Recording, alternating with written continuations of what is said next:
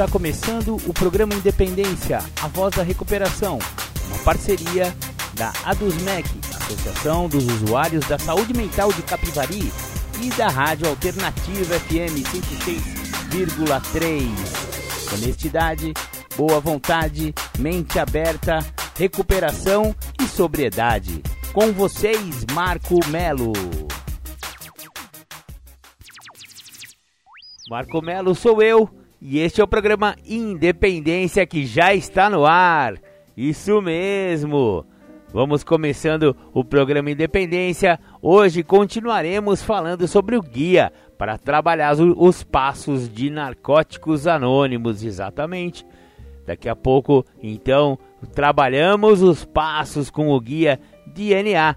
Legal, legal. Para começar o programa, como todos os domingos, vamos ouvir, né, aquela, aquele som que fala do alcoólatra de luxo, do alcoólico que era gente de quem e perdeu para o álcool. Com vocês então, The Flanders, um dia perfeito. Bacana, voltamos com o programa Independência, a voz da recuperação. Você ouviu aí The Flanders, um dia perfeito, porque essa música tem tudo a ver com a, a, a queda, né? A queda de uma pessoa e, em relação ao álcool, né? Ele perdeu para o álcool, independente dele ser de família boa, etc e tal. Então o alcoolismo realmente ele acomete qualquer classe social, qualquer nível cultural, qualquer escolaridade, qualquer raça, cor, credo, cor, meu, cor dos olhos, não importa, não importa quem você é. Se você tiver propensão, você vai desenvolver a doença do alcoolismo a partir do primeiro gole. E tem gente que dá esse primeiro gole muito cedo na vida, tem gente que dá esse, esse primeiro gole mais tarde. Eu conheço pessoas que começaram a beber com 6 anos de idade e conheço pessoas que começaram a beber com 30, até com 40 anos de idade e desenvolveram o alcoolismo. Também não tem idade para você desenvolver o alcoolismo. Homens, mulheres, você pode ser LGBTQIA, você pode ser qualquer tipo de pessoa, você pode desenvolver independente. Maravilha, maravilha. Agora vamos com o, é, o programa de Narcóticos Anônimos. Tem uma literatura muito bacana que nós estamos estudando, né? Fazendo a resenha dessa literatura já nos últimos dois programas de Independência, que é o Guia para Trabalhar os Passos de Narcóticos Anônimos. Esse livro é assim uma uma uma bíblia para quem quer é, expandir né, a sua vida através dos 12 passos de narcóticos anônimos. Ela é muito, ele é muito usado lá pela galera do NA. E nós estamos aqui resenhando essa literatura, destrinchando ela para vocês. Se você já é um adicto em recuperação, aposto que você sabe do que eu estou falando. Agora, se você ainda não é, mas é um adicto e não está querendo admitir que, que é impotente, volta lá no programa Independência lá da, do, do domingo retrasado. Aliás, qual, todos os programas de independência são gravados e eles são expostos através de podcasts. Exatamente, disponibilizamos todos os programas de independência, absolutamente todos, desde quando a gente começou a gravar, é claro. Os primeiros três meses do programa Independência ele era ainda experimental e não tínhamos ainda tido a sacada de, de gravar os programas e transformar em podcasts. Mas agora todos os programas já estamos hoje no programa de número 99. Exatamente, mais um é 100, hein? O próximo é o programa 100. Quem sabe a gente faz alguma coisa mais especial aí no centésimo programa Independência. Olha que bacana. Então vamos lá. O, o passo que vamos estudar através do guia de trabalhar os passos de narcóticos anônimos é o terceiro passo. O enunciado do terceiro passo é o seguinte: decidimos entregar nossa vontade e nossas vidas aos cuidados de Deus, da maneira como nós o compreendíamos. Esse é o terceiro passo de Narcóticos Anônimos. O que, que significa isso, né? Porque te teve o primeiro passo em que a pessoa admitiu que é impotente perante a doença da adicção e que a, a vida dele estava ingovernável, incontrolável, não dava mais para seguir a, a, vida daquele jeito. E aí o cara se, se rende e finalmente começa seu processo de recuperação, ele para de usar. Aí dá aquele vazio existencial, porque o cara tava tão acostumado a usar droga, beber, que, nossa senhora, não aguento mais. Vem o segundo passo e dá de encontro com esse vazio existencial, que é viemos acreditar que um poder maior do que nós poderia devolver-nos a sanidade. Exatamente, vamos começar a trabalhar. Primeiro trabalhamos o aspecto físico, agora no segundo passo da semana passada trabalhamos o aspecto mental, psicológico. E enfim, agora trabalharemos o terceiro passo, o passo da espiritualidade, que dos três passos de base, né, do programa de 12 passos. Então, é, como estamos falando de, de entregar para Deus, né, nossa vontade, nossas vidas. Olha que negócio profundo, né? O programa de Narcóticos Anônimos ele é espiritual, não é religioso, mas é espiritual.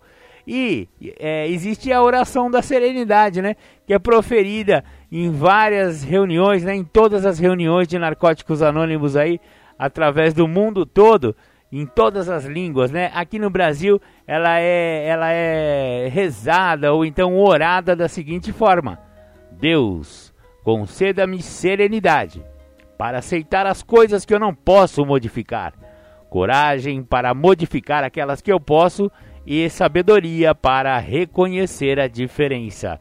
Olha que profundo. Há quem diga que nessa oração da serenidade, todo o programa dos 12 passos, 12 tradições e 12 conceitos estão inseridos. Numa coisa simples e singela como essa pequena oração. E olha só, se você reparar, é, a primeira coisa que se faz é evocar, né? É pedir para esse poder superior que a maioria dos membros concebe como um Deus. Então você pede a esse Senhor, a esse Criador, a esse Deus, como você compreende, que você tenha a serenidade para aceitar as coisas que você não pode modificar. O que, que você não pode modificar? As atitudes do outro. Você não pode modificar o seu passado. Você não pode modificar o clima, o tempo. Você não pode modificar um monte de coisa. Então a gente tem que ter serenidade para aceitar essas coisas que a gente não pode modificar. Aí a segunda parte, coragem para modificar aquelas que eu posso. Quais são as coisas que eu posso modificar? Eu posso modificar o meu agora. Eu posso modificar a mim mesmo, as minhas atitudes, os meus comportamentos, as minhas ações. E portanto, se eu modificar a, o agora, eu também modifico o que? O meu futuro porque o futuro é consequência do que eu estou fazendo agora. Olha que legal. Então a segunda parte é a coragem para modificar aquelas coisas que eu posso. E a terceira parte da oração da serenidade, ela fala assim: e sabedoria para reconhecer a diferença. Que diferença? A diferença entre o que eu posso e o que eu não posso modificar. Eu preciso de sabedoria para saber isso. Olha que, que profundidade. E dizem que o programa inteiro de Narcóticos Anônimos cabe dentro dessa oração. Maravilha, maravilha. Então vamos, sem mais delongas, Marco Melo deixa a galera também ficar sabendo o que tem nessa literatura de trabalhar os passos no terceiro passo do guia. Maravilha, maravilha, vamos embora. Trabalhamos o passo 1 e 2 com o nosso padrinho ou madrinha. Nos rendemos e demonstramos nossa boa vontade para tentar algo novo. Isso nos alimentou com um forte sentimento de esperança. Mas, se não traduzimos imediatamente nossa esperança em ação, ela desaparecerá e retornaremos ao ponto de partida. A ação que precisamos é trabalhar o terceiro passo. A ação central no passo 3 é uma decisão. A ideia de tomar essa decisão pode nos deixar apavorados, especialmente quando analisamos o que estamos decidindo fazer nesse passo. Tomar uma decisão, qualquer decisão, é uma coisa que a maioria de nós não fazia há muito tempo. Nossa dicção, as autoridades e até mesmo nossa omissão tomavam atitudes por nós. Porque não queríamos a responsabilidade de resolver qualquer coisa sozinhos.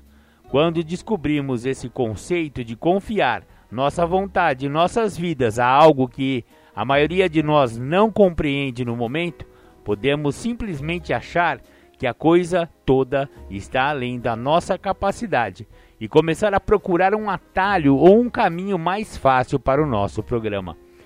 Esses pensamentos são perigosos, porque quando tomamos atalhos na nossa programação, damos um curto-circuito na nossa recuperação. A decisão do terceiro passo pode ser grande demais para ser tomada em um único salto. Nossos medos e pensamentos perigosos, aonde eles nos conduzem, podem ser aliviados, dividindo-se o terceiro passo em uma série de etapas menores e separadas. Este passo é só mais um trecho do caminho da recuperação da nossa adicção. Tomar a decisão do terceiro passo não significa necessariamente que mudaremos completa e repentinamente todo o nosso modo de viver. Mudanças fundamentais nas nossas vidas acontecem gradualmente quando trabalhamos nossa recuperação e todas elas requerem nossa participação. Não devemos temer que este passo nos faça algo para o que não estejamos prontos ou o que não gostemos. É significativo este passo sugerir entregarmos nossa vontade e nossas vidas aos cuidados de Deus, na maneira como o compreendemos. Essas palavras são particularmente importantes.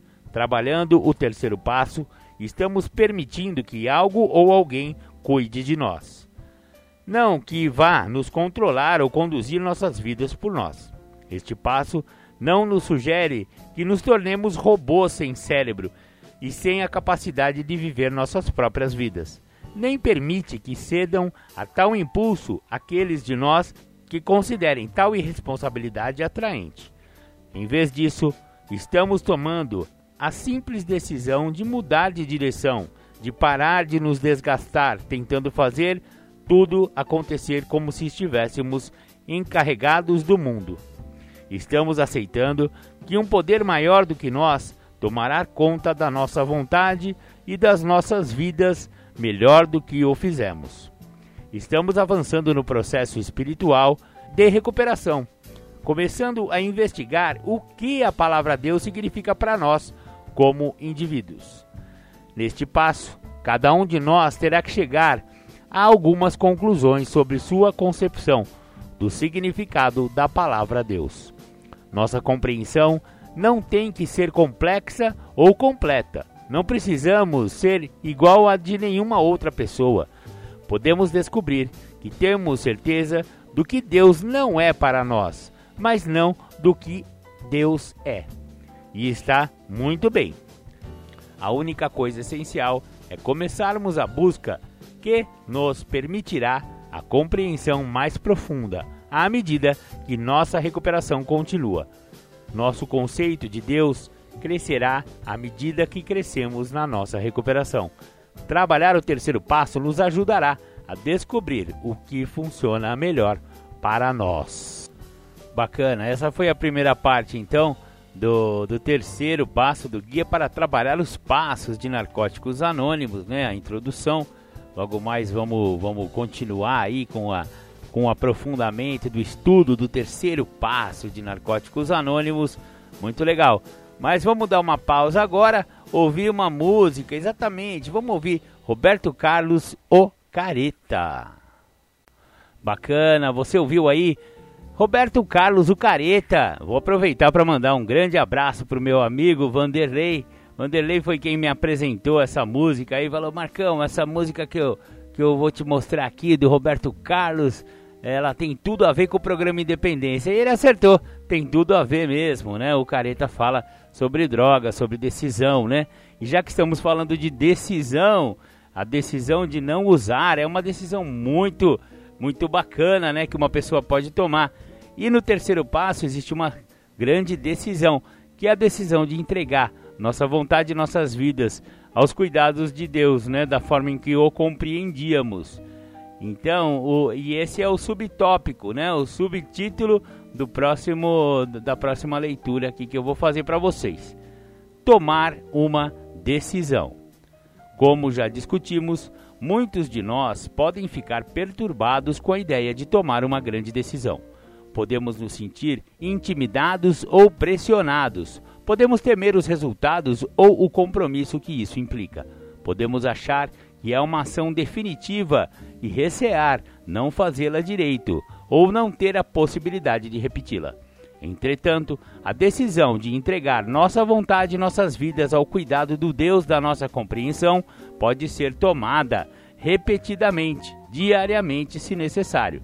Na verdade, provavelmente descobriremos que será preciso fazer essa escolha regularmente ou arriscaremos a perder nossa recuperação por causa da complacência. É essencial envolver nossos corações e espírito Embora a palavra decisão soe como algo que acontece mais no plano mental, precisamos fazer o trabalho necessário para ir além de uma compreensão intelectual, internalizando essa escolha. Perguntas: Por que tomar uma decisão é o trabalho principal deste passo? Posso tomar essa decisão só por hoje? Tenho medo dela? Ou reservas a seu respeito? Quais são? Precisamos ter consciência de que não faz sentido tomar uma decisão sem dar sequência a ela com a ação. Por exemplo, podemos decidir numa manhã ir a algum lugar e depois nos sentar e não sair de casa pelo resto do dia. Agindo assim, tornamos sem sentido a nossa decisão anterior. Na verdade, sem maior significado do que qualquer pensamento casual que possamos ter. Perguntas: Que atitudes tomei para dar sequência à minha decisão? Quais áreas da minha vida são difíceis de entregar? Afinal, por que é importante que eu as entregue?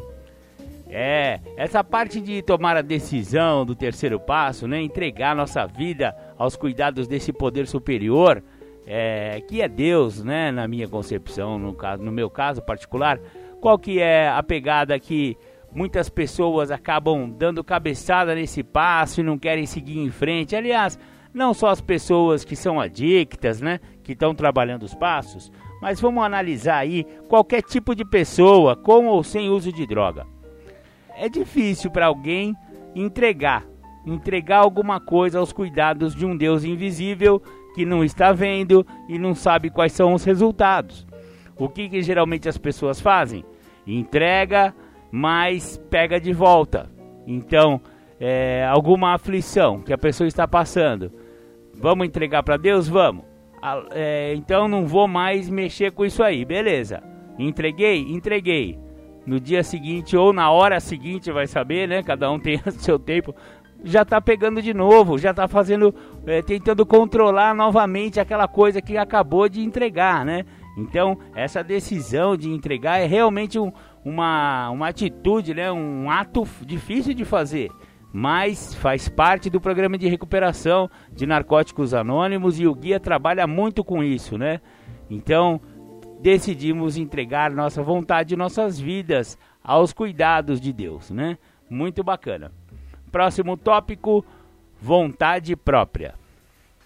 O terceiro passo é crítico, porque agimos por vontade própria por muito tempo abusando do nosso direito de fazer escolhas e tomar decisões. O que é exatamente a vontade própria? Às vezes é um total recolhimento e isolamento. Terminamos por viver uma existência muito solitária e autocentrada. Ela nos faz atuar, excluindo qualquer consideração diferente daquilo que queremos. Ignoramos as necessidades e sentimentos dos outros. Atropelamos qualquer um que questione nosso direito de fazer o que queremos. Tornamos-nos furacões invadindo a vida da família, amigos e até estranhos, totalmente inconscientes do rastro de destruição que deixamos para trás. Se as circunstâncias não são do nosso agrado, tentamos mudá-las, usando qualquer meio necessário para atingir nossos objetivos. Procuramos fazer a coisa do nosso jeito a qualquer custo. Estamos tão ocupados perseguindo agressivamente nossos impulsos que perdemos completamente o contato com nossa consciência e com o poder superior. Para trabalhar este passo, cada um de nós precisa identificar as formas pelas quais agimos por vontade própria. Perguntas: De que forma agir por vontade própria? Quais foram meus motivos? Como minha vontade própria afetou a minha vida? Como minha vontade própria afetou os outros? Entregar nossa vontade própria não significa que não possamos perseguir metas ou fazer mudanças em nossas vidas e no mundo. Não significa aceitar passivamente injustiças contra nós ou contra as pessoas pelas quais somos responsáveis.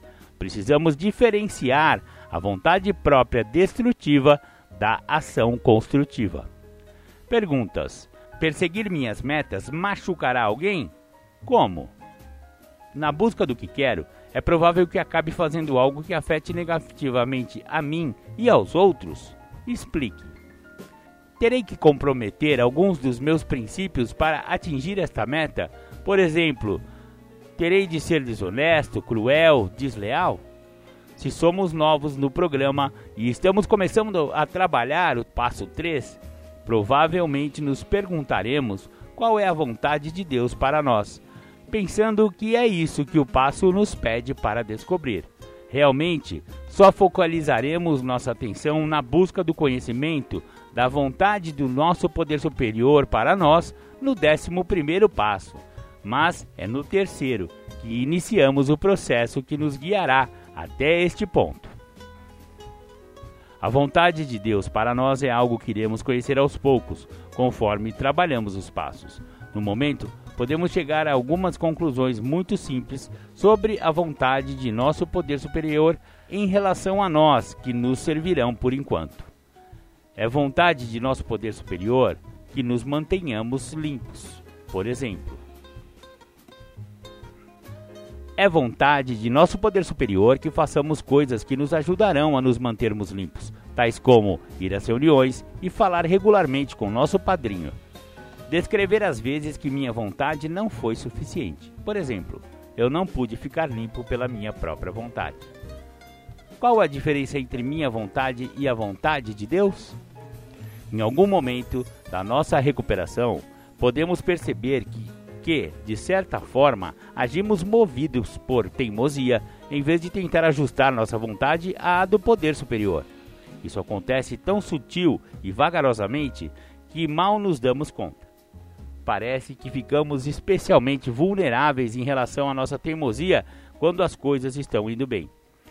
Cruzamos a tênue linha que separa a humilde e honesta busca de objetivos da manipulação sutil dos resultados forçados podemos estar indo um pouco longe demais numa discussão para convencer alguém de que estamos certo. Agarramos-nos exclusivamente a algo. De repente, percebemos que não entramos em contato com o padrinho ou a madrinha já faz um tempo. Sentimos um desconforto silencioso quando o inconsciente, que nos alertará para esse sutil desvio da nossa recuperação, se pararmos para observar. Pergunta: Houve momentos na minha recuperação quando eu sutilmente peguei de volta minha vontade e minha vida? O que me alertou para isso? O que fiz para me comprometer novamente com o terceiro passo? Legal.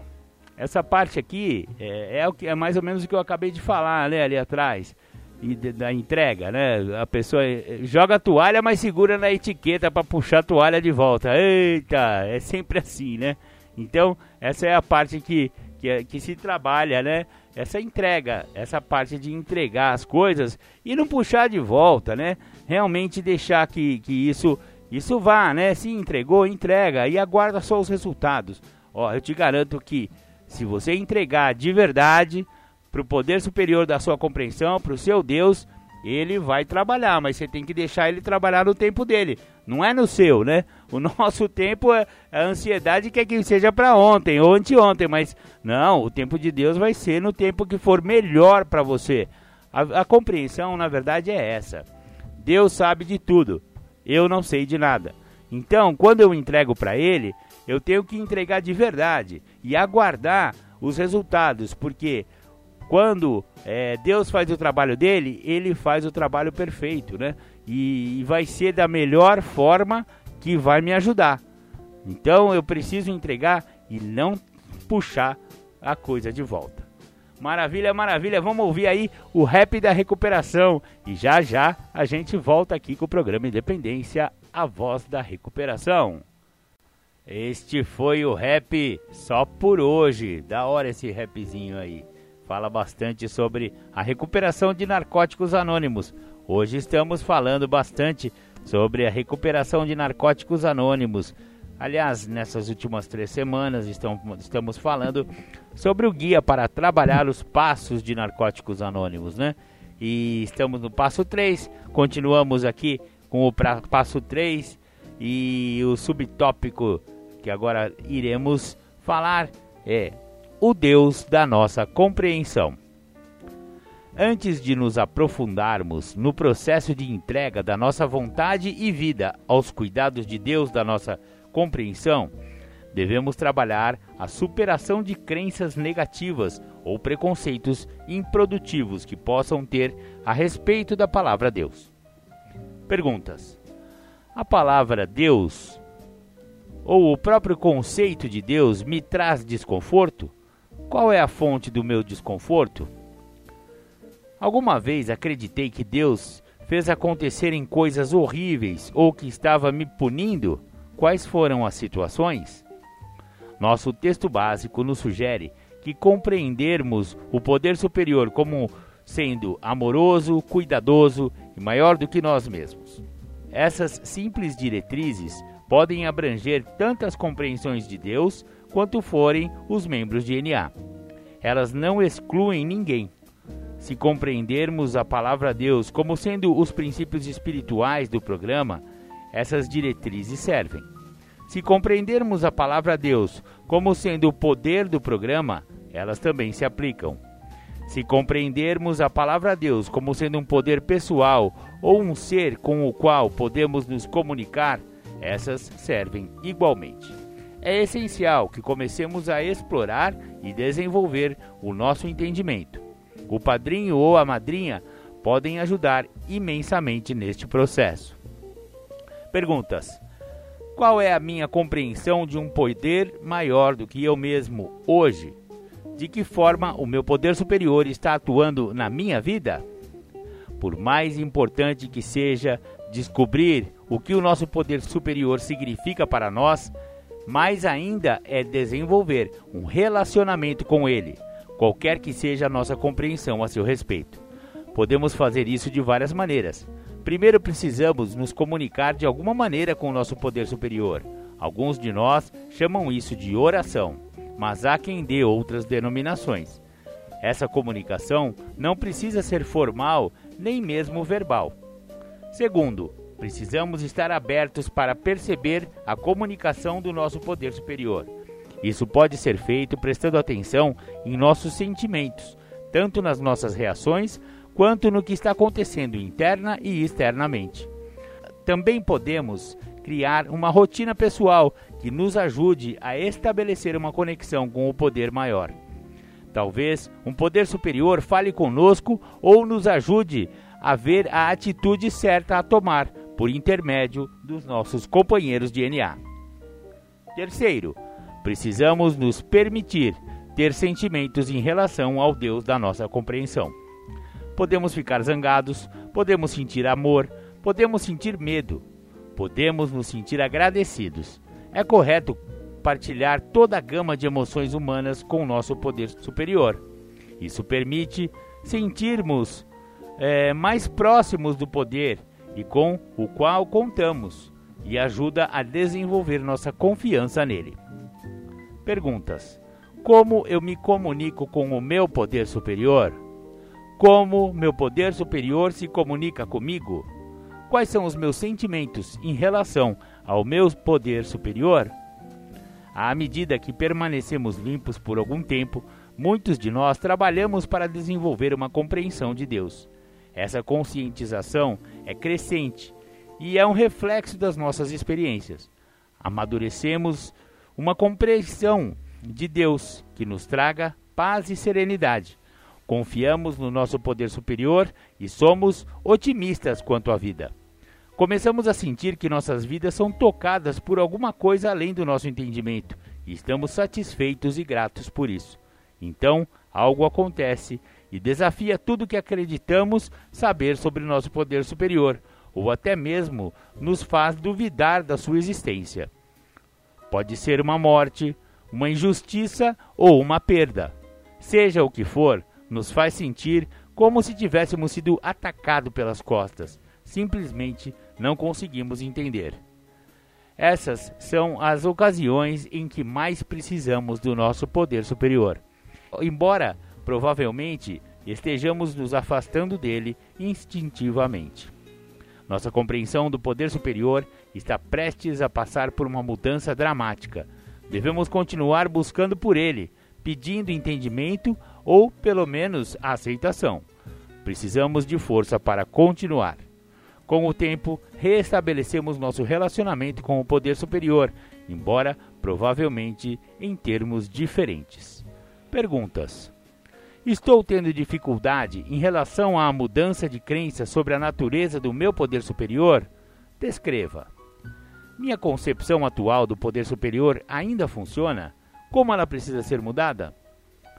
Enquanto nossa concepção de poder superior cresce e evolui, descobrimos que reagimos de forma diferente aos acontecimentos de nossas vidas. Talvez sejamos capazes de encarar corajosamente as situações que costumavam encher de medo nossos corações. Podemos lidar com frustrações mais eficazmente ou nos tornar capazes de parar e pensar a respeito de uma situação antes de agir. E estaremos provavelmente mais calmos, menos compulsivos e mais aptos a enxergar para além do momento imediato. A entrega é significativa a sequência em que nos preparamos para entregar nossa vontade e nossas vidas ao cuidado de Deus, da maneira como nós o compreendemos.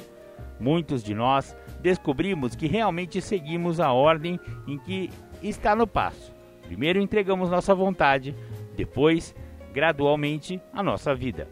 Parece mais fácil entender a natureza destrutiva de nossa teimosia e ver que ela deve ser rendida. Consequentemente, é a primeira a ir. O mais difícil é captar a necessidade de entregar nossas vidas, assim como o processo dessa rendição. Para nos sentirmos confortáveis, ao permitir que nosso poder superior cuide de nossas vidas, teremos que desenvolver alguma confiança. Podemos não nos importar em entregar nossa dicção, mas queremos manter o controle do restante da nossa vida. Podemos confiar aos cuidados do nosso poder superior, nossa vida profissional, mas não os nossos relacionamentos. Ou entregar aos cuidados do poder superior nossos sócios, mas não os nossos filhos. Podemos passar aos cuidados do poder superior nossa segurança, mas não nossas finanças. Muitos de nós temos dificuldade de nos entregar completamente. Acreditamos ter confiado ao nosso poder superior certas áreas da nossa vida, mas buscamos o controle de volta imediatamente, na primeira vez que sentimos medo ou quando as coisas não acontecem da forma como achamos que deveriam. É necessário examinar nosso progresso nesta entrega. Perguntas: O que significa para mim aos cuidados de? O que significa para mim entregar minha vontade e minha vida aos cuidados de um Deus de minha compreensão? Como minha vida poderá mudar se eu tomar a decisão de entregá-la aos cuidados do poder superior? Como eu permito que meu poder superior haja na minha vida? Como meu poder superior cuida da minha vontade e da minha vida? Houve momentos em que não fui capaz de abrir mão e, e confiar a Deus o resultado de uma situação específica? Descreva. Houve situações nas quais eu fui capaz de abrir mão e confiar a Deus o resultado? Descreva. Para entregar nossa vontade e nossas vidas ao cuidado do nosso poder superior, ou seja, de Deus, precisamos tomar uma atitude.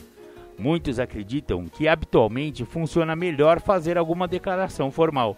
Podemos usar a seguinte citação do nosso texto básico: Tome minha vontade e minha vida, oriente-me na minha recuperação, Mostre-me como viver. Isso parece captar a essência do terceiro passo para muitos de nós. De qualquer forma, certamente podemos nos sentir livres para encontrar nossas próprias palavras ou um modo mais informal de agir. Muitos acreditam que, sempre que nos abstemos de usar ou aceitarmos sugestões do nosso padrinho ou madrinha, estamos tomando uma atitude prática na nossa decisão de entregar a vontade e a vida aos cuidados de nosso poder superior. Pergunta: Como ajo para entregar? Existem palavras que digo regularmente? Quais são elas? Princípios espirituais. Levando em consideração os princípios espirituais intrínsecos ao terceiro passo, primeiro vamos focalizar rendição e boa vontade. Depois analisaremos como a esperança se traduz em fé e confiança. Finalmente veremos como o princípio do comprometimento está ligado ao terceiro passo. Achamos que é fácil praticar o princípio da rendição quando tudo caminha como gostaríamos. Realmente, quando as coisas vão bem, é mais provável que sejamos induzidos a acreditar que estamos no controle, o que não requer muita rendição. É essencial mantermos vivo no nosso espírito o princípio da rendição aos cuidados do Deus da nossa compreensão, mesmo quando tudo vai bem. Perguntas: o que estou fazendo para reforçar a decisão de permitir que meu poder superior tome conta de minha vontade e de minha vida? Em que medida o terceiro passo me permite continuar o processo de rendição que desenvolvi nos passos 1 e 2? Normalmente, sentimos maior boa vontade logo após a rendição.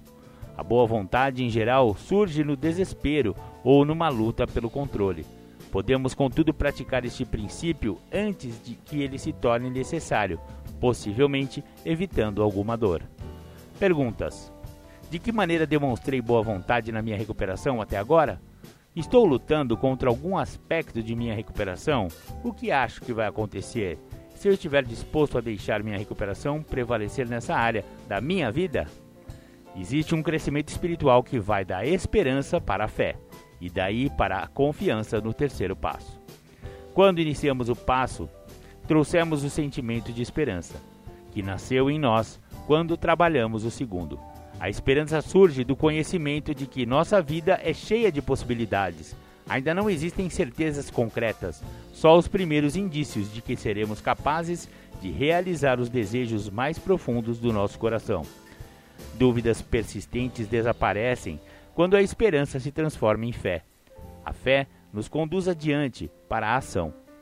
Realmente, se quisermos alcançar o que desejamos, devemos fazer o trabalho sugerido pelas pessoas em quem acreditamos.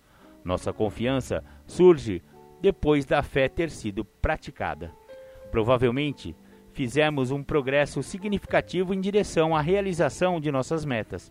Agora temos provas de que podemos influenciar o curso de nossa vida através da ação positiva. Perguntas: Como a fé, a esperança e a confiança se tornaram forças positivas na minha vida? O que mais posso fazer para aplicar os princípios da esperança, fé, confiança na minha recuperação? Que provas tenho de que posso confiar plenamente na minha recuperação? O princípio do compromisso é o ápice do processo espiritual no terceiro passo. Tomar a decisão de entregar repetidamente, mesmo quando isso não parece estar surtindo nenhum efeito positivo, é a essência deste passo. Podemos praticar o princípio espiritual do comprometimento, reafirmando nossa decisão regularmente e continuando a tomar atitudes que deem a ela substância e significado. Por exemplo, trabalhando o restante dos passos. Pergunta: O que venho fazendo recentemente para demonstrar meu comprometimento com a recuperação e com o trabalho do programa? Por exemplo, tenho um encargo no serviço de NA? Concordei em apadrinhar ou amadrinhar qualquer outro adicto em recuperação? Tenho ido às reuniões, não importando o que esteja me sentindo em relação a elas? Continuo trabalhando com meu padrinho ou madrinha, mesmo depois que ele ou ela disse uma verdade desagradável ou me deu uma orientação de que eu não quis seguir? Segui essa orientação? Seguindo em frente. Quando ficamos prontos para passar para o passo 4, queremos ver o que ganhamos trabalhando o passo 3. Escrever sobre nossa compreensão do passo enquanto nos preparamos para prosseguir nos ajuda a internalizar os princípios espirituais referentes a cada um deles. Perguntas: Existe alguma reserva na minha decisão de entregar minha vontade e minha vida aos cuidados de Deus? Sinto que agora estou pronto para entregar? De que forma minha rendição no primeiro passo me ajuda no terceiro? O que pretendo fazer para pôr em prática minha decisão? Como o trabalho dos passos restantes se encaixa nisso? Concluímos nosso trabalho do terceiro passo obtendo uma melhora do nosso nível de liberdade. Se realmente fazemos esse passo, estamos profundamente aliviados em perceber que o mundo vai continuar perfeitamente bem sem a nossa intervenção. A responsabilidade de controlar tudo é uma carga enorme e estamos felizes em largá-la. Podemos nos sentir confortados porque um Deus amoroso está cuidando da nossa vontade e de nossa vida, mostrando-nos sutilmente que estamos no caminho certo. Vimos como realmente eram nossas velhas ideias e temos uma boa vontade de abrir mão delas, permitindo que aconteçam mudanças em nossas vidas.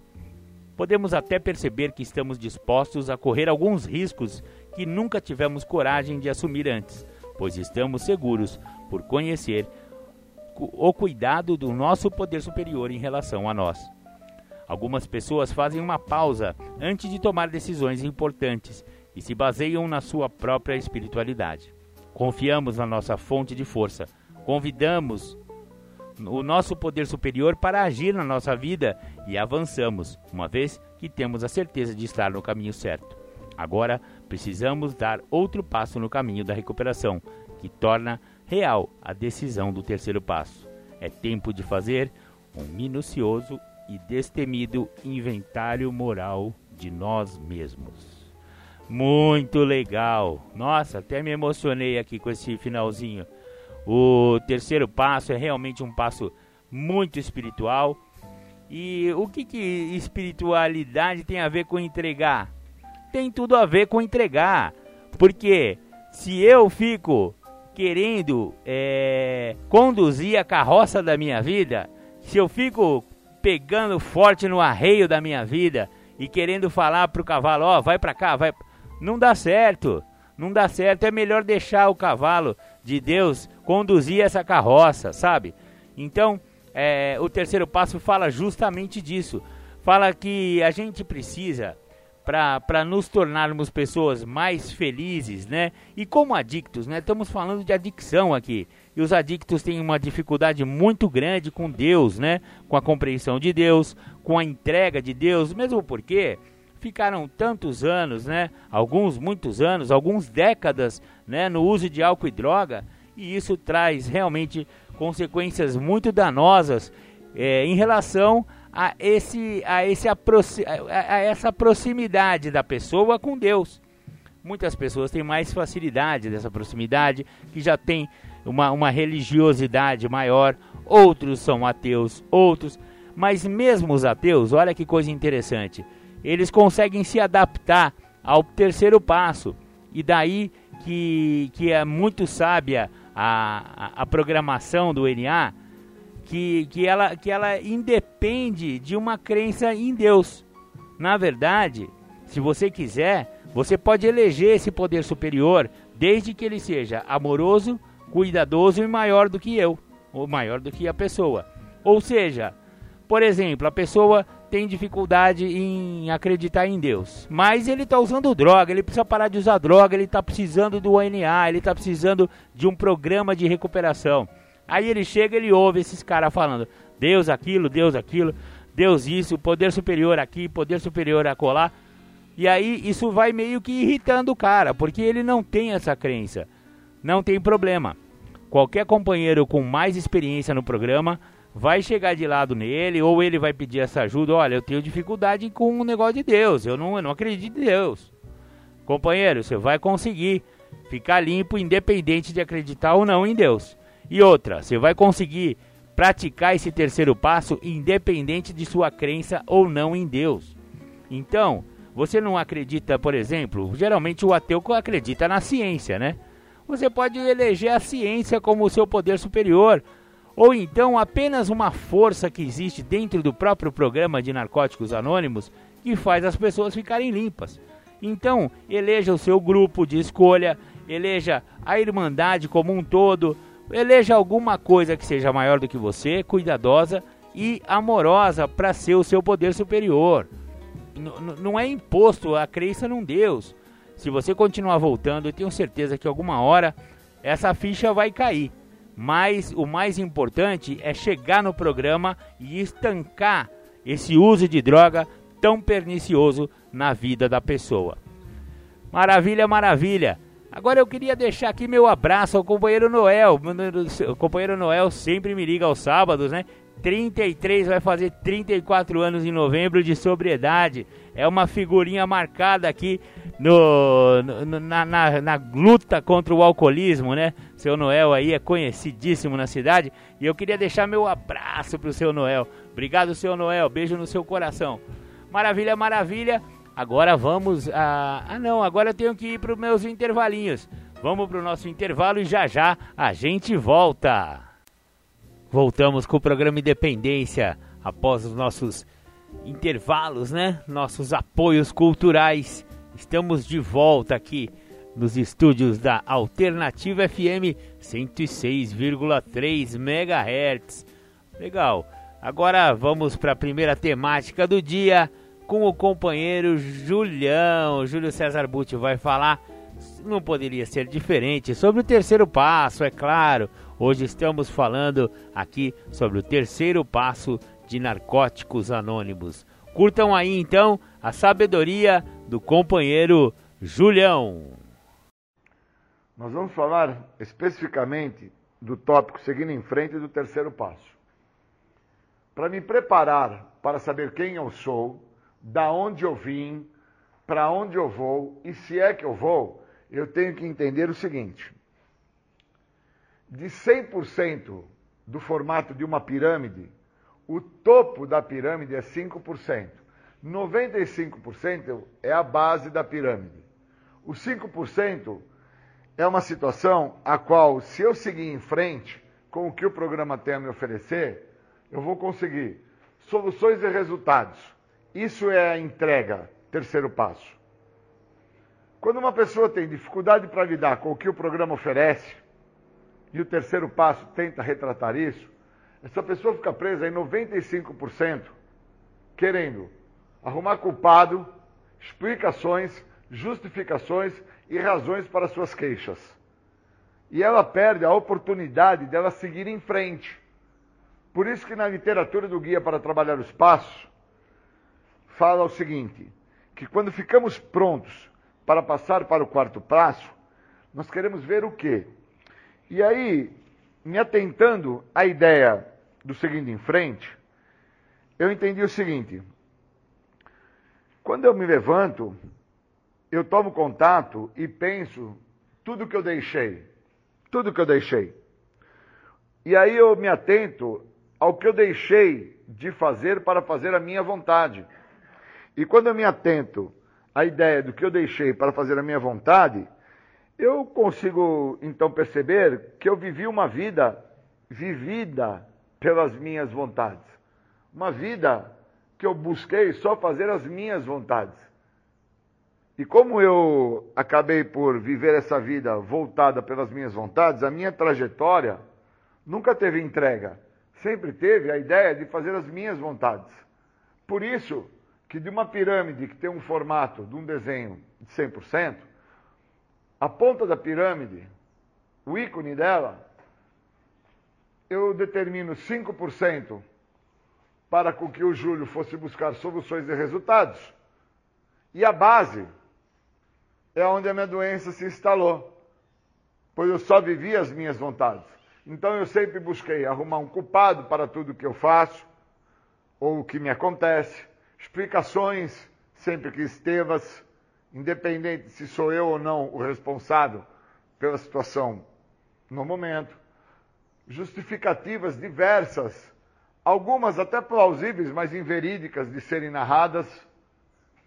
Mas o grande auge dessa base, dos 95%, a qual me impede de entregar como o terceiro passo determina, são as razões que eu busco para as queixas que eu trago e que eu tenho. Então eu preciso entender algumas coisas que estão no programa e que somente focado no que o programa tem a me oferecer é que eu vou entender que na nossa literatura fala que existem algumas reservas em relação à minha decisão de entregar a minha vontade e a minha vida aos cuidados de Deus. Uma dessas reservas é a manutenção do meu ego. Como eu sou um ególatra e fico a dar manutenção a este ególatra, mesmo sem beber, mesmo sem fazer uso de álcool e de droga, a manutenção está por acreditar na minha maneira de pensar. E eu não entendo que a minha maneira de pensar me conduziu e me trouxe até onde eu cheguei. E eu não só cheguei ao uso de álcool e de drogas, eu cheguei a um estado de desespero, de fundo emocional, que eu não conseguia conviver com as pessoas à minha volta. E, obviamente, as mesmas não aguentavam e não toleravam mais estar à minha volta. E quando eu me deparo com essa realidade, a primeira tendência que eu tenho é dentro dos 95%, de querer pôr culpa nessas pessoas, de querer explicações dessas pessoas, de justificar a ação dessas pessoas e querer ter razão em relação às queixas que eu tenho sobre tudo isso. E na realidade, o que me falta é entender que se eu tivesse 5% só desses 100% no sentido de soluções e resultados, eu não estaria por sofrer da minha vontade que não está sendo feita no momento. Então, quando eu fui para um tratamento, a primeira coisa que eu trouxe ao estar no tratamento é que se não fizesse o que eu queria, então eu ia me matar, eu ia me suicidar, eu ia voltar a usar droga, vocês vão ver o que eu vou fazer. E todas as justificativas que, de certa forma, eram muito chulas, a maneira como assim eu narrava, como eu tentava me expressar, muito chulas, elas todas estavam tendo como base um sintoma da doença, da adicção, que era a negação da realidade. Qual a realidade? As pessoas não me toleravam mais. A prova que elas não queriam a minha presença ao lado delas foi aonde eu cheguei. Se eu não tivesse chego aonde eu cheguei, eu nunca ia entender que essas pessoas já não me aguentavam mais.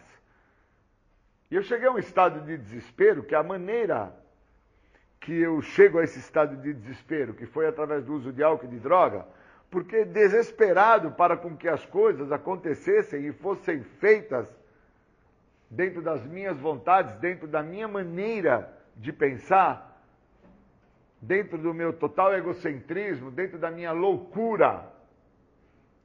Essa maneira a qual eu cheguei, ela se expressou através do uso do álcool, que eu fazia continuadas vezes, todos os dias, uma, uma dose atrás da outra, e também no uso de droga, de forma compulsiva, impulsiva, de uma maneira desesperadora, sem medir nenhuma consequência.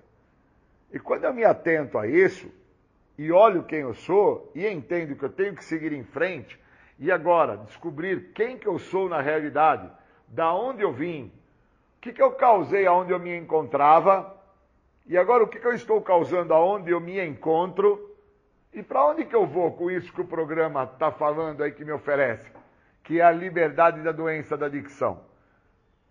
Porque para mim, eu entendia que se eu parasse de beber pinga, se eu parasse de tomar conhaque, se eu parasse de usar drogas diversas, todos os tipos de droga, independente de nomes, qualquer tipo de substância alteradora de humor.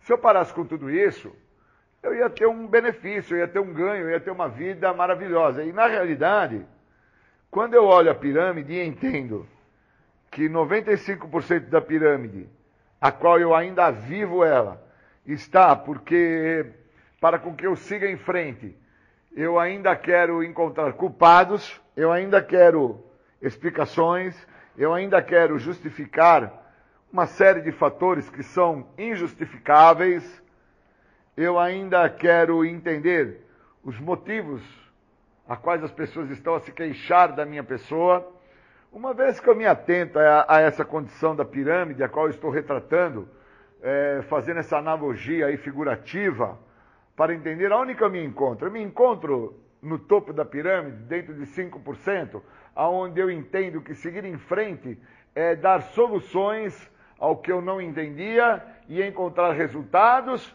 ou eu me encontro dentro de 95% dentro de uma base a qual até agora eu não entendi o que o programa tem a me oferecer. Que começa primeiro com a liberdade da doença, entendendo que a primeira pergunta do guia para trabalhar os passos, no primeiro passo, no tópico o que é a doença da adicção, a pergunta retrata a ideia o que a doença da adicção representa para mim. Então eu ainda estou preso à ideia a qual eu acredito que se eu entregar o sentido dessa ideia, que é o uso de álcool e drogas, eu estou em recuperação. Se eu estiver preso a isso, eu estou extremamente comprometido dentro do que o terceiro passo me oferece. Porque o terceiro passo me oferece me libertar de culpas, parar de buscar explicações, parar de justificar, trazer narrativas plausíveis, mas inverídicas. O terceiro passo me oferece parar com as razões que eu quero tê-las em relação às queixas que eu as trago.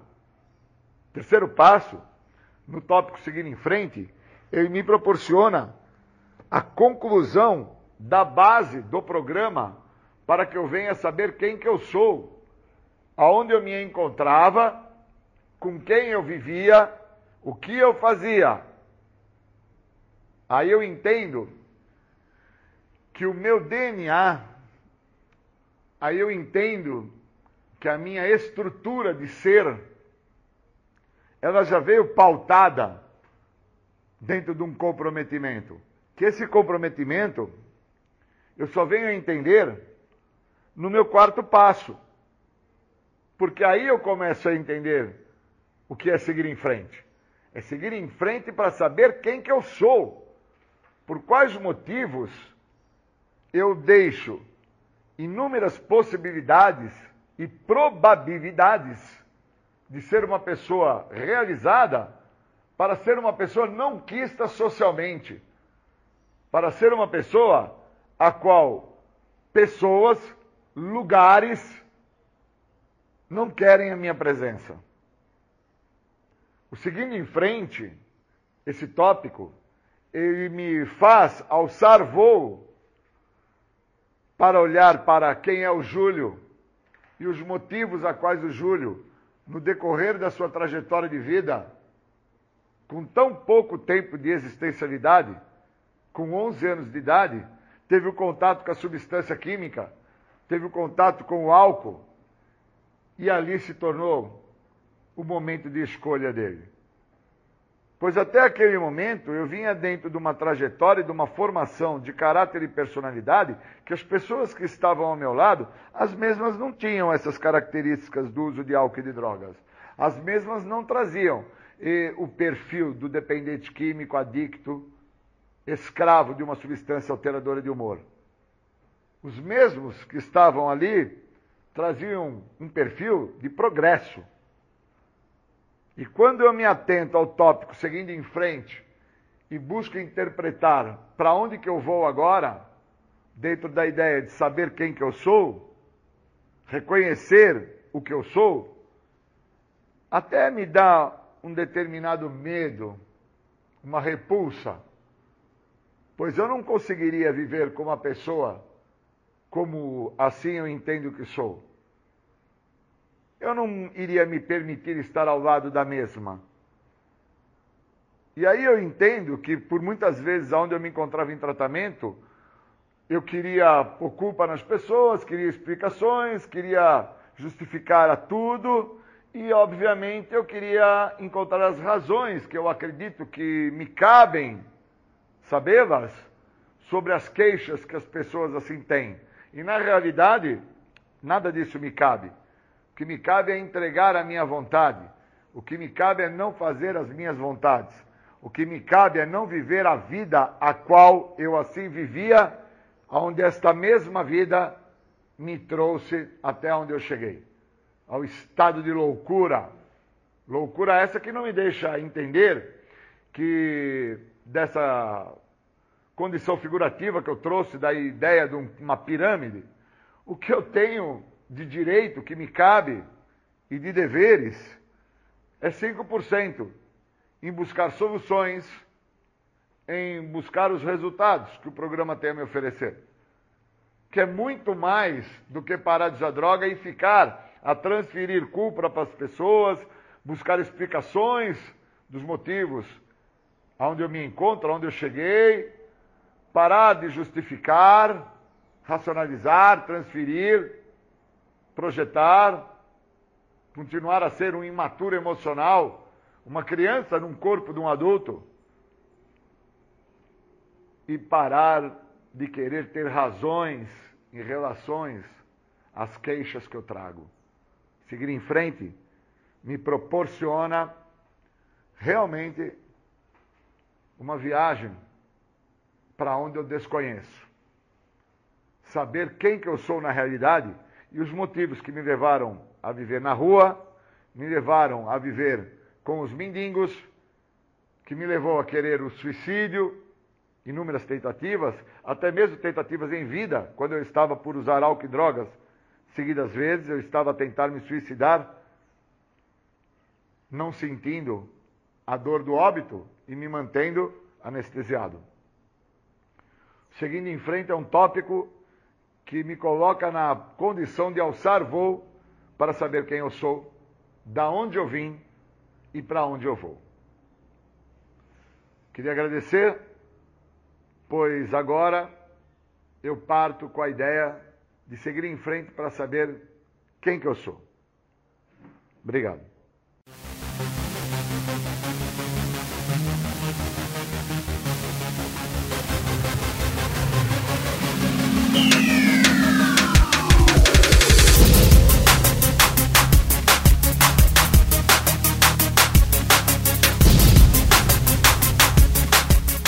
Você está ouvindo o programa Independência, a voz da recuperação. Para participar ou tirar suas dúvidas, ligue 3492 3717 ou então pelo WhatsApp 99650 1063.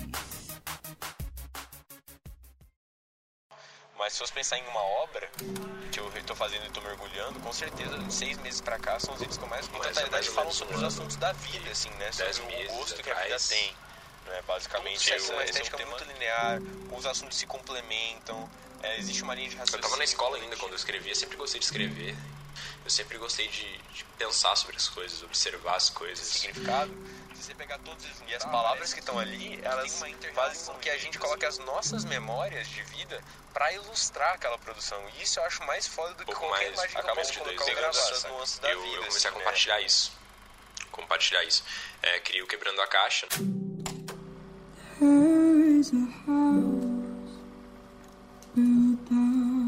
Toda história deve um dia envelhecer. Essa é uma despedida. Novos ciclos se abrem à medida que os velhos se fecham. E talvez seja isso que eu venha fazer aqui. Dar espaço ao novo. A resposta sempre foi óbvia para mim. Não há um limiar em que nos tornemos mais do que a soma das nossas partes. Um ponto de inflexão onde nos tornamos totalmente vivos. Vivos. Nós gostamos de acreditar que há algo de especial no modo como percebemos o mundo. E mesmo assim, vivemos em ciclos rígidos, tão fechados e repetitivos quanto poderiam ser. Repetimos e repetimos, satisfeitos com o que nos dizem e com o que fazemos em seguida. Passamos a vida num sonho, vivendo uma lembrança de um passado distante.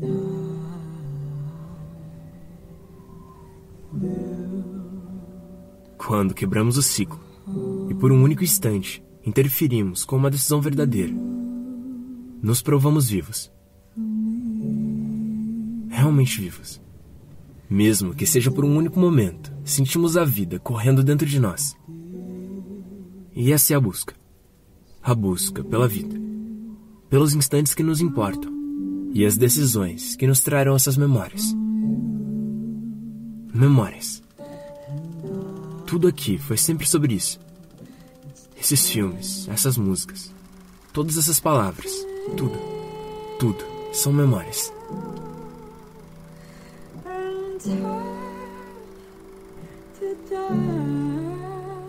Desde criança, eu sempre gostei de boas histórias.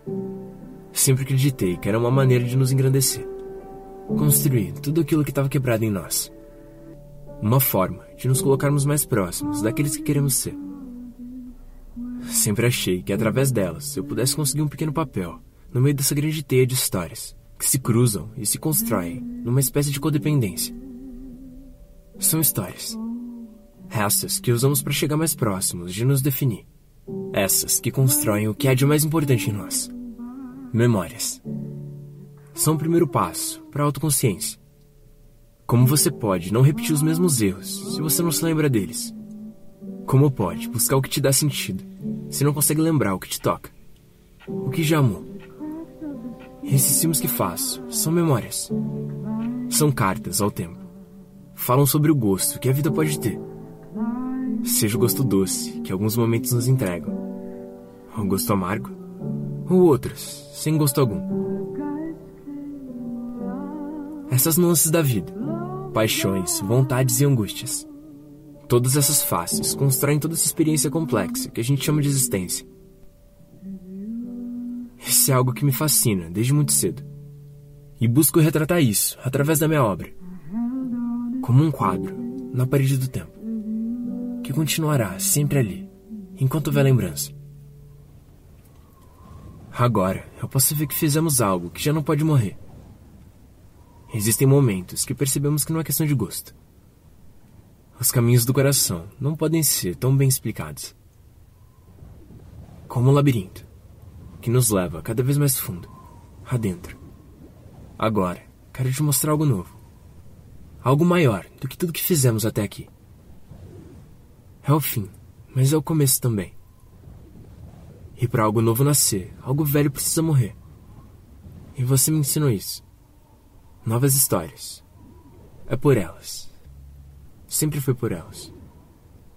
Esse aqui é um final. A conclusão de um capítulo. Um desses que já fizemos. Já fizemos muito juntos. Muito. E agora veremos juntos esse fim. Juntos, passaremos por ele. E lembraremos sempre dessa nossa última vez. Deixa eu ver por onde eu começo. O fim. É, basicamente hoje tudo que eu faço da minha vida tem a ver com arte, com criação, com criar coisas. Acaba aqui. E, e tudo tem a ver com, com palavras. Sinto Com que ainda tenho muito a contar. Muito ainda a fazer. mas para isso, é necessário uma vírgula. dez meses atrás, Um fim. eu Para um recomeço. Eu tava na escola ainda quando eu escrevia, sempre gostei de escrever, sempre gostei de. Não só Para ser. palavras, Recomeçar.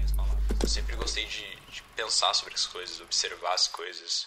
E um pouco mais, um pouco menos de dois anos, eu, eu comecei a compartilhar isso. Compartilhar isso. É, criei o Quebrando a Caixa, né?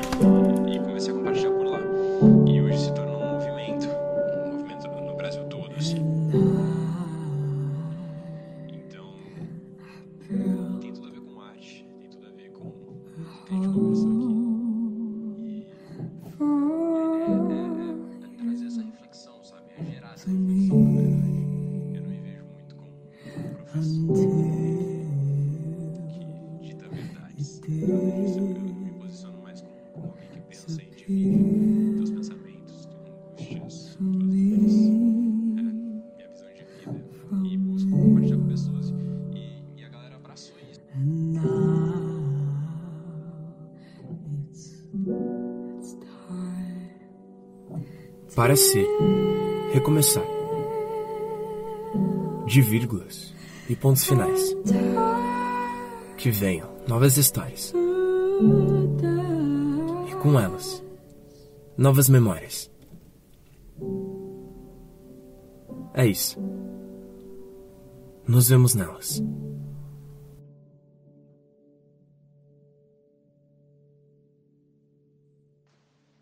Eu sei de tudo isso e sei que eu cheguei muito longe. A gente chegou muito longe com isso. E, cara, eu vi muita coisa. Eu vi muita coisa. Eu dividi muita coisa. E são centenas de milhares de pessoas aqui. E eu já deixei uma marca, saca? Eu sinto que o que eu precisava dizer, pelo menos eu disse. Mas agora eu tenho um sentimento diferente, um sentimento maior, assim. Ó. Eu tenho uma ideia, uma pretensão de fazer algo novo, algo maior, de atingir um nível mais profundo. Eu mudei muito nesse tempo, tudo mudou e as coisas foram acontecendo e eu tenho essa impressão, tenho essa impressão que algo novo precisa surgir, mesmo que isso signifique acabar com o que foi feito. Para algo novo nascer, algo velho precisa morrer. E é isso.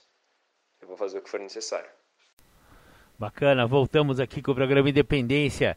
Você ouviu o Júlio César Butti falando sobre o terceiro passo, seguindo em frente, né? E na sequência eu coloquei o Gabriel Faria, um molequinho que. Molequinho, é um homem, né?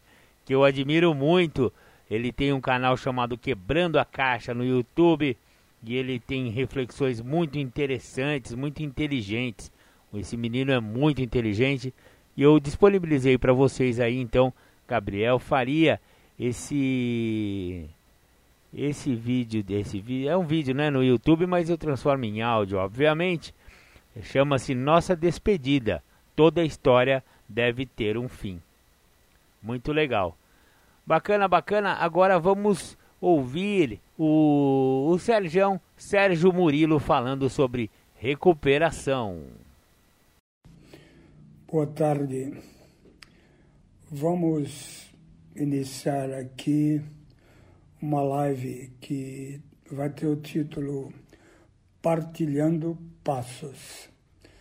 Primeiro, uma pequena, uma breve apresentação. O que, que são passos?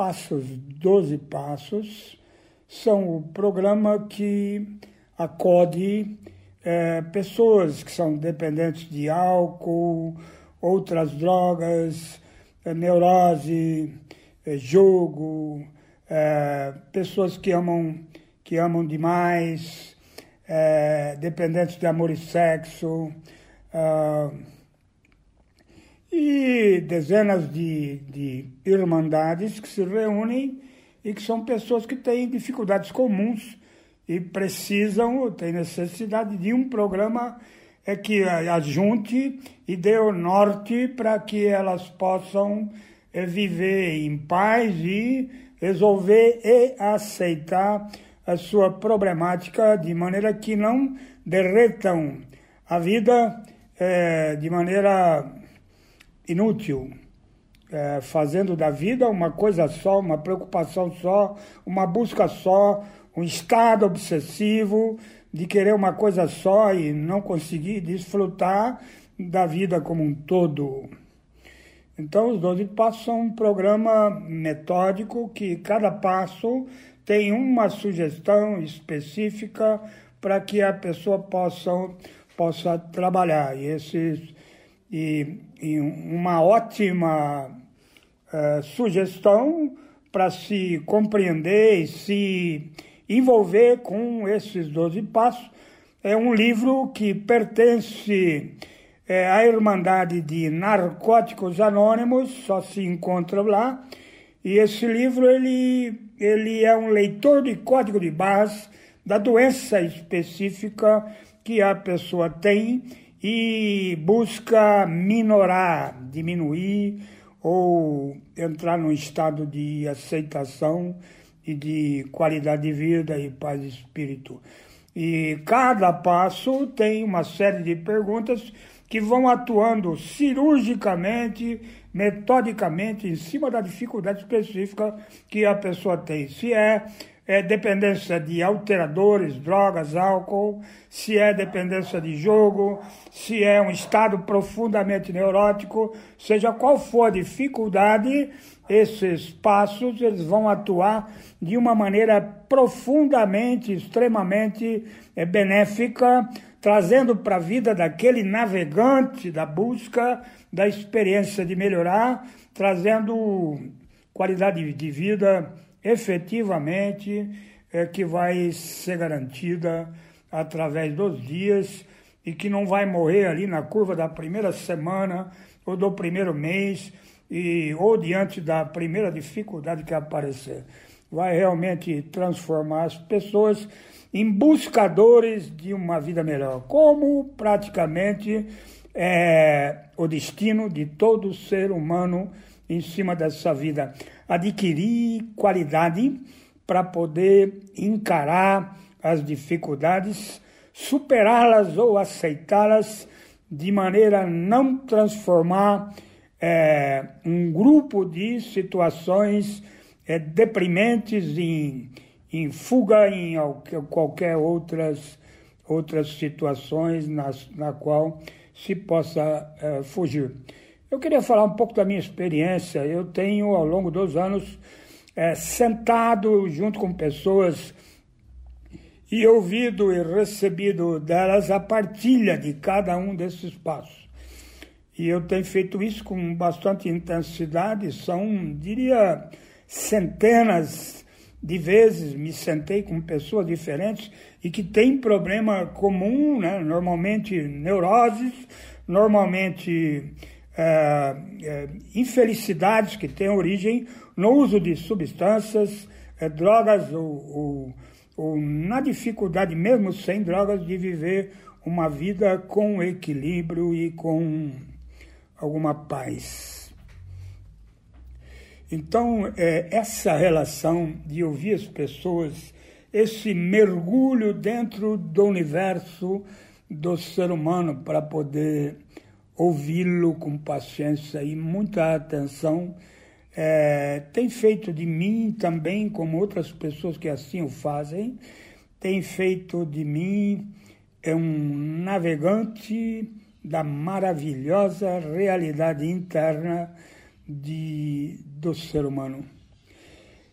Compreendendo a natureza de suas dificuldades e os padrões que têm origem nessa natureza ancestral, básica e que, que vivem durante toda a existência tentando produzir uma relação de perda, de infelicidade, de dificuldade, de ausência, de incapacidade de manter um relacionamento mínimo, aceitável, é, com quaisquer outras pessoas que possam entrar em contato com ele. Então, hoje eu estou é, inaugurando aqui é, uma série de lives que eu vou fazer, serão exatamente 12. O nome de, dessas lives, o nome, é, a chamada será Partilhando Passos. E aí vai ter Partilhando Passo 1, Partilhando Passo 2, até o Passo 12. E trazer para cada live a experiência de ouvir muita gente. É, que em termos de Irmandades Anônimas, eles o chamam de apadrinhamento.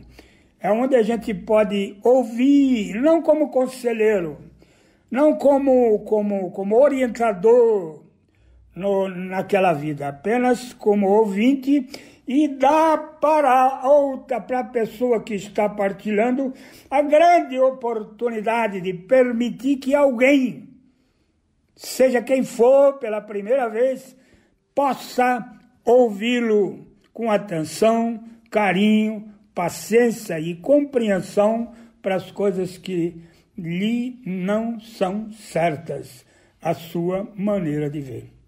Então, ao entrar nesse universo de recepção de, de, da existência do outro, a gente percebe que existe uma, uma, uma insistência de permanecer na solidão, no isolamento, não, per, não permitindo nunca, de maneira que nenhuma, e que ninguém tome pé da realidade dele não permitindo, construindo muros e que limitam a intimidade do outro que possa esticar a mão em seu auxílio.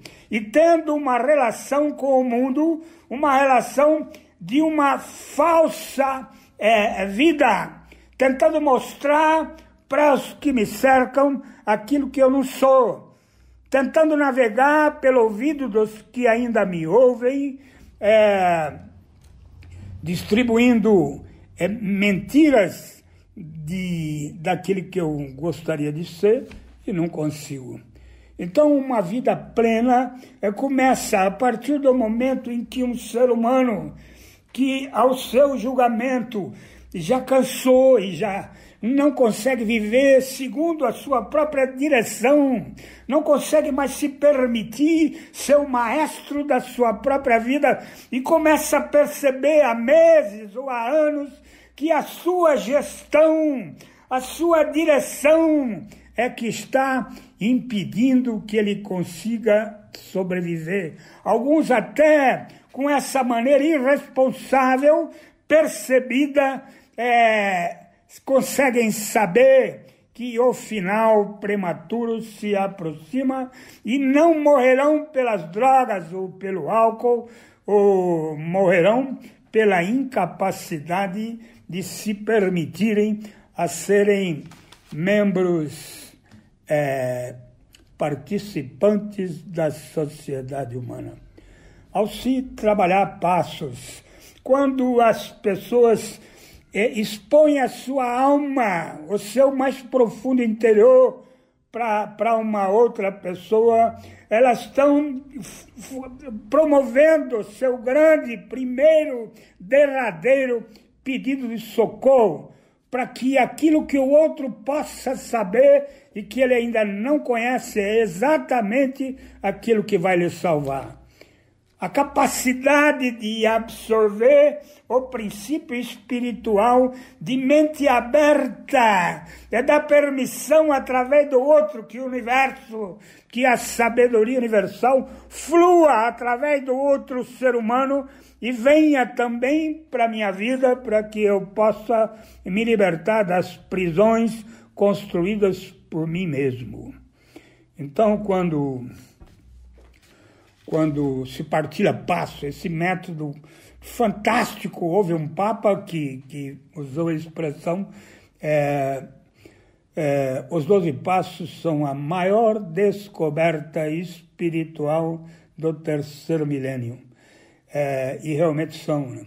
A riqueza, a, a, a, o esplendor desses passos, na medida em que eles conseguem existir ativamente dentro do navegante da busca de novos mares, de novos ares, de novos sóis, de novos horizontes, é, na medida em que os doze passos atuam na vida de uma pessoa, que ela permite que possam atuar, todo o quadro da realidade circundante começa a mudar.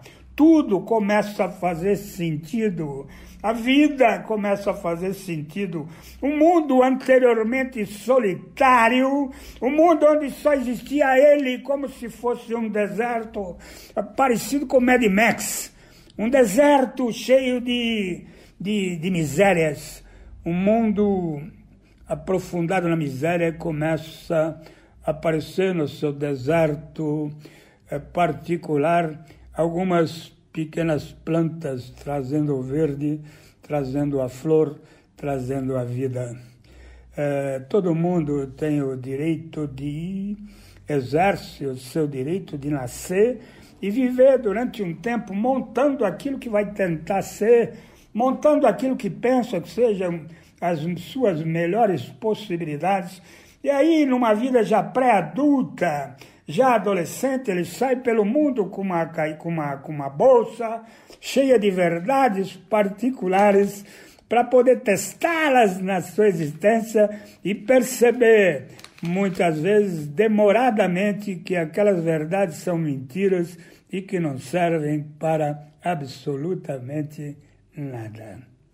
Ao momento onde o desespero humano atinge um grau de sinceridade, um grau de humildade, de olhar para o mundo e gritar: tem alguém aí que possa me ajudar? Pelo amor de Deus, eu não aguento mais ser eu. A maneira com que eu vivo constrói a minha própria infelicidade. A maneira com que eu vejo o mundo faz com que eu olhe pessoas e coisas de uma maneira profundamente é, equivocada.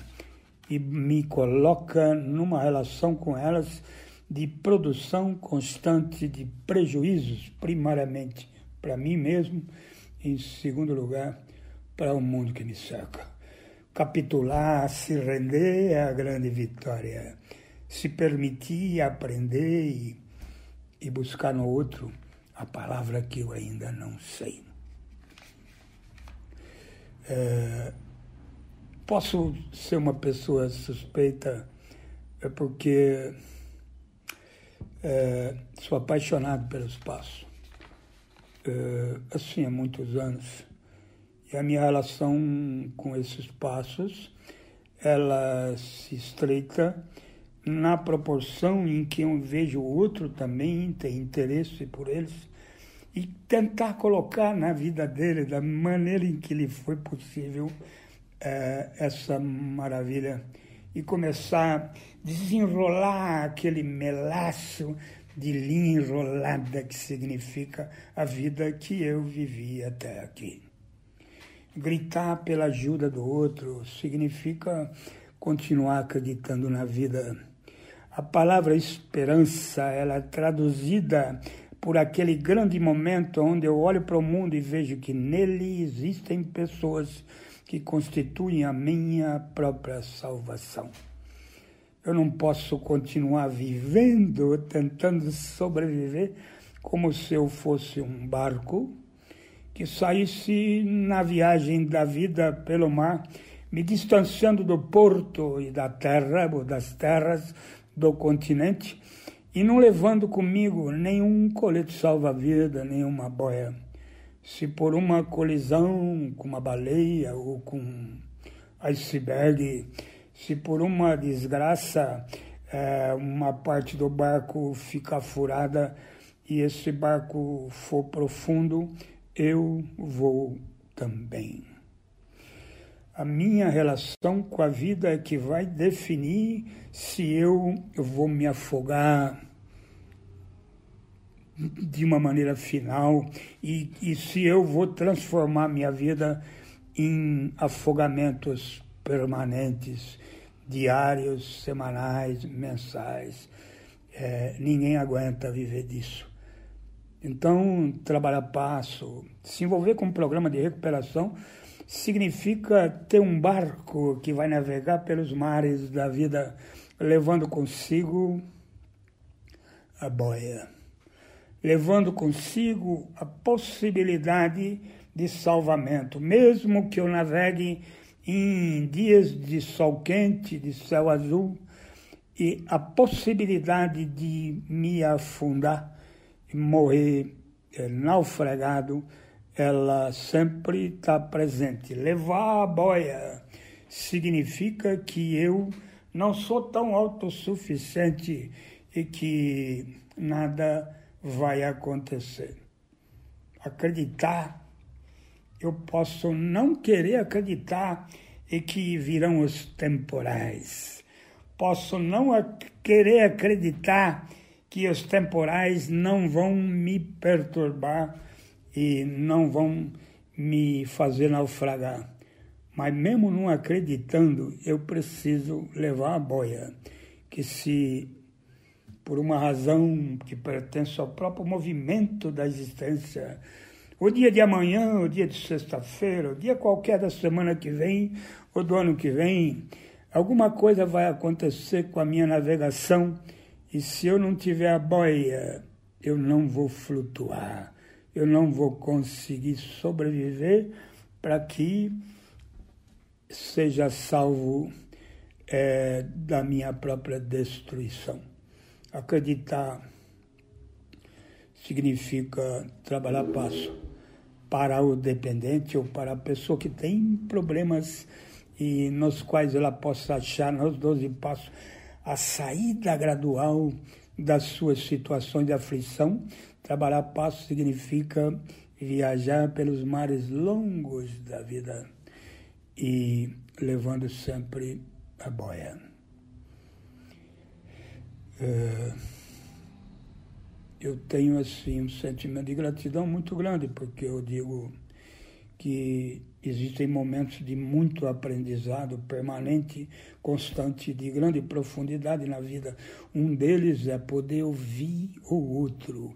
Um deles, seguramente, é poder é, entender, é poder participar dessa generosidade que alguém é, tem comigo de permitir que eu lhe conheça o universo interior e possa me identificar com ele ou com partes deles. E o crescimento, a impressão mais profunda, o desejo de, de recuperação, de crescimento, de se manter no estado permanente de esperança, ele também e principalmente acontece a partir de ouvir o que o outro tem a dizer. Toda a experiência, toda, absolutamente, sem é, excetuar nenhuma, toda experiência é vida e toda vida é fundamental, esteja ela em qualquer nível, em qualquer estado, ela contém uma riqueza de ensinamento que só tem possibilidade de aprender aqueles que ouvem. Não seja surdo. Para de falar e preste atenção. Sua salvação física, psicológica, emocional, espiritual depende de quão claro você consegue ouvir o outro que habita o mesmo planeta o mesmo plano. Bacana! Você ouviu Sérgio Murilo, o Serjão tão saudoso, companheiro Serjão, passou pro, pro mundo espiritual, mas deixou um canal do YouTube com pérolas de sabedoria a respeito de recuperação de álcool e ou outras drogas. Obrigado, Serjão. Fique com Deus aí, esteja onde você estiver e continua ajudando o programa Independência. Tínhamos marcado de dele vir ao vivo aqui no programa, mas infelizmente o tempo nos pregou uma peça e ele partiu antes que pudéssemos fazer isso. Então fica aqui minha homenagem a Sérgio Murilo, eterno Serjão. Obrigado, irmão. Tamo junto, companheiro. E é isso aí. O programa Independência vai ficando por aqui. Agora é, já vai dando nosso horário. Então, agradecer, né? imensamente por sua audiência, agradecer por vocês terem ficado com a gente aí essas duas horas em que falamos sobre recuperação de álcool e droga. É muito importante para o programa Independência o seu ouvido, né? O seu ouvido, a sua escuta rica é muito importante. E existem pessoas que estão sóbrias e limpas apenas ouvindo o programa Independência. É, caiu, entrou na cabeça, entrou, a mente abriu, né? A pessoa chegou de mente aberta aí, ouviu o programa e percebeu que álcool e droga não estava com nada, não tava com nada na vida da pessoa e tá limpo aí. E temos alguns companheiros e companheiras aí que estão limpos graças ao programa Independência e isso é um grande orgulho pra gente. Muito obrigado, fiquem com Deus e agora tardes sônicas, né? Não tem outra. Tardes de domingo é rock and roll na veia. Tardes sônicas. Grande abraço, grande beijo no coração de todos. Tchau, tchau.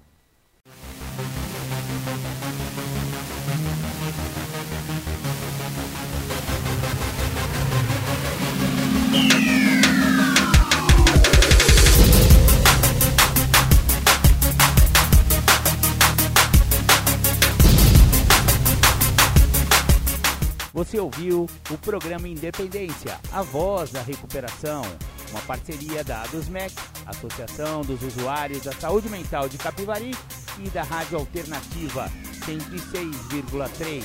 Até domingo que vem, com mais informações a respeito de dependência química e alcoolismo. Obrigado, até mais!